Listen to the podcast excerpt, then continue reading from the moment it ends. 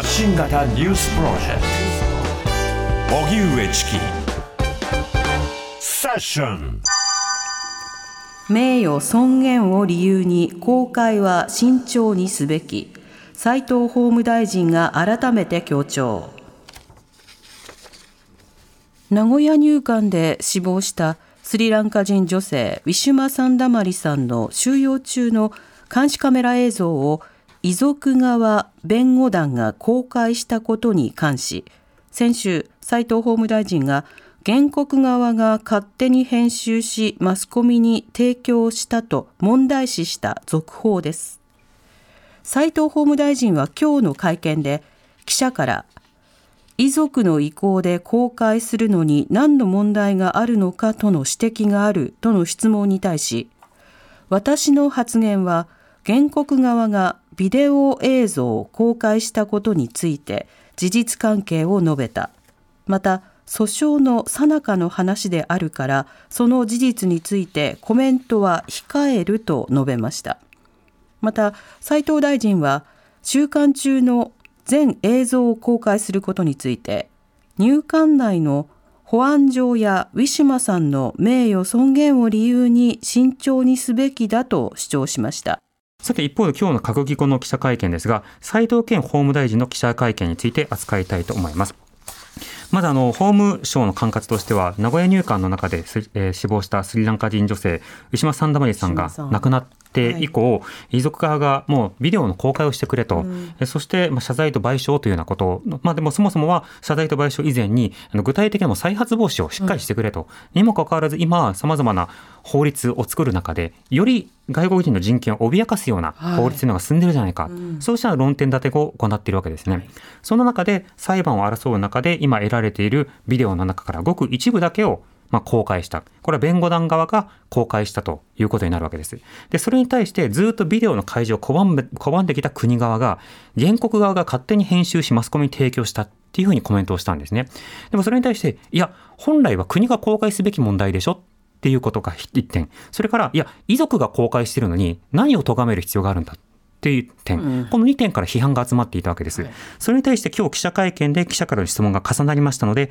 記者とそれから斉藤健法務大臣とのやり取りお聞きください。はい、NHK の山田と申します。はい、よろしくお願いします。えー、先週の金曜日の会見で大臣がおっしゃられた発言についてお伺いします。はいえー、吉田さんの映像につきまして、弁護団が公開したことに対して、えー、大臣が勝手に編集してマスコミに提供して公開されたとおっしゃいました。えー、それに関して、大臣の質問に対してですね、その遺族の意向で映像を公開することに何の問題があるのかという批判やですね、でそもそも映像を編集して公開しているのは入管庁だという批判があります。改めてですね、発言の真意やその批判に対する結果で、もし発言を修正やてくれするお考えがおありでしたらお伺いします。えー、とですね、えー、まずですね、あの私の記者会見における発言でありますけど、えー、ご指摘の私の発言は、まあ、原告側がビデオ映像を公開したことについての事実関係をまず述べました、第一弾として。えー、その第二弾として、えーまあ、今、えー、訴訟のさなかの話であるから、その事実について私はコメントは控えますということを申し上げたわけでありますので、えー、それ以上のものではございません。これ撤回しないんでしょうか、あのこの勝手にという部分も含めてですね、現在あのどう思っているのかお聞かせください。まずですね、繰り返しますけど、あそこの私の発言の部分は事実を述べたものでございます。えー、したってあの何のコメントもする、えー、そういう意図を持って申し上げたものではありませんので、えー、そこはあのあのえー、ご理解をいただきたいなというふうに思います。えー、それからあの私どものビデオの公開についてご指摘がありましたが、まあ、これについてはやっぱりきちんと改めてお話したいと思いますけど、あのご指摘のビデオ映像につきましては、まずは情報公開法上も不開示情報として取り扱っております。でこれらを広く一般に公開することにつきましては、保安上の問題に加えて、牛間さんの名誉尊厳の観点から問題があると。考えているわけです。で具体的に申し上げますと、えー、例えばあのビデオ映像を広く一般に公開することになりますと、まあ、例えばあの監視カメラの撮影範囲とか解像度で職員による巡回の体制や頻度などそういった具体的な状況が公となりましてえー、まあ、逃走防止や施設内の秩序維持といった保安上の問題が生じかねないという懸念が一つですね。で、また、あの、亡くなった方とはいえ、ご本人の了解もなく、えー、食事や着替えの介助を受ける様子のほか、生活上のあらゆる様子がつまびらかにされるということ。これはやはりあの大島さんの名誉尊厳の観点から、えー、慎重であるべきだろうというふうに考えています。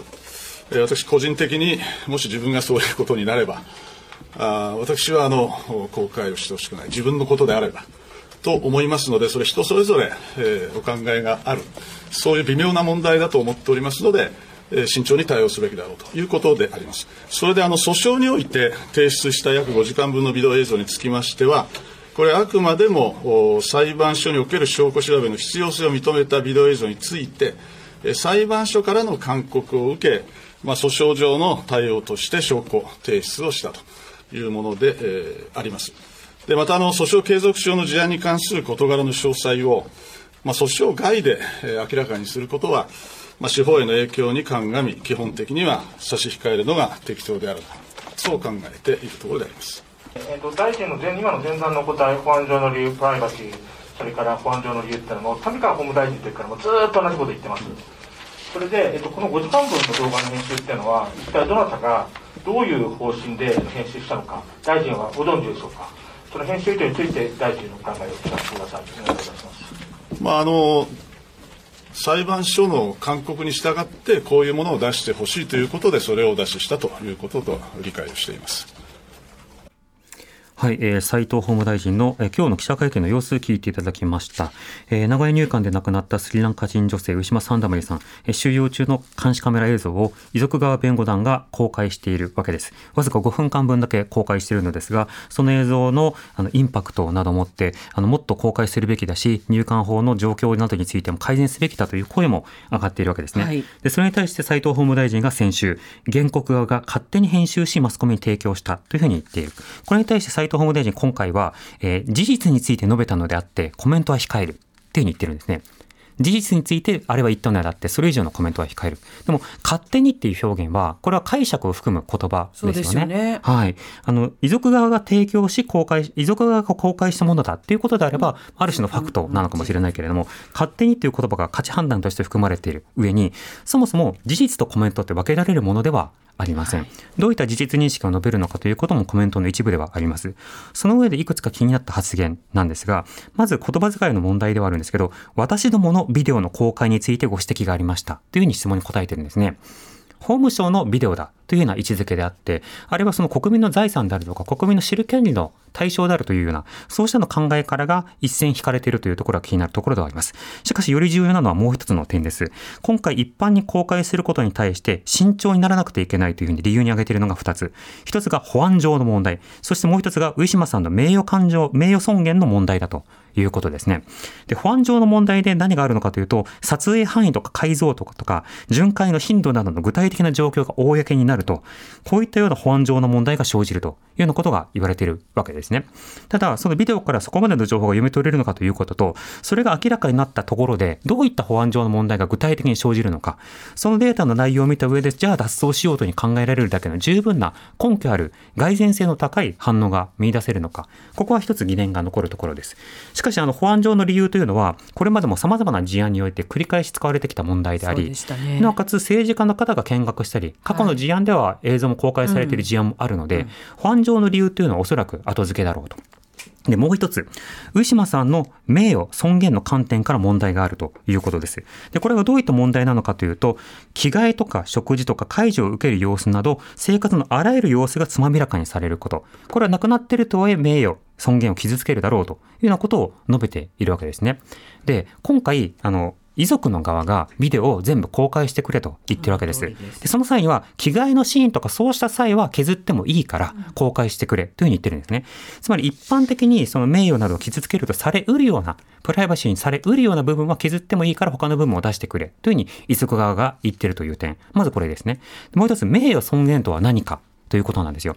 名誉尊厳というのは、人が持っている価値観とか社会的地位や権利などの相対を指しますね。この中には当然暴力を受けない権利とか、健康で生きている権利というのも、この名誉尊厳には含まれることになるわけです。でその名誉尊厳を奪ったのは入管施設つまり上島さんを亡くなるまで追い詰めた、医療を受けさせなかったその名誉尊厳を守らなかった施設というものが今の入管行政なんですね、はい、しかしその入管行政がご家族がビデオ開示を求めているにもかかわらずいや名誉尊厳を守らなくちゃいけないからというような仕方でビデオの開示を拒んでいるというようなことが今回出てきたわけですね。なので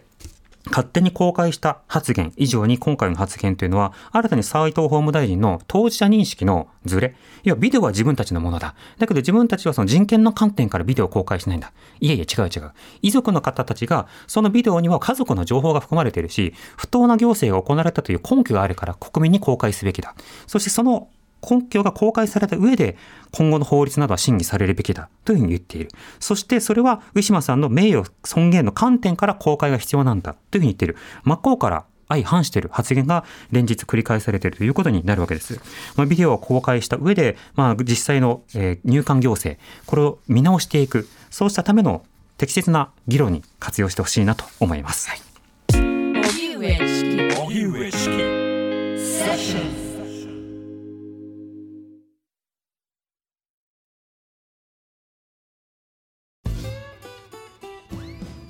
向井のフラット。木曜日のパートナーを担当する横澤夏子です。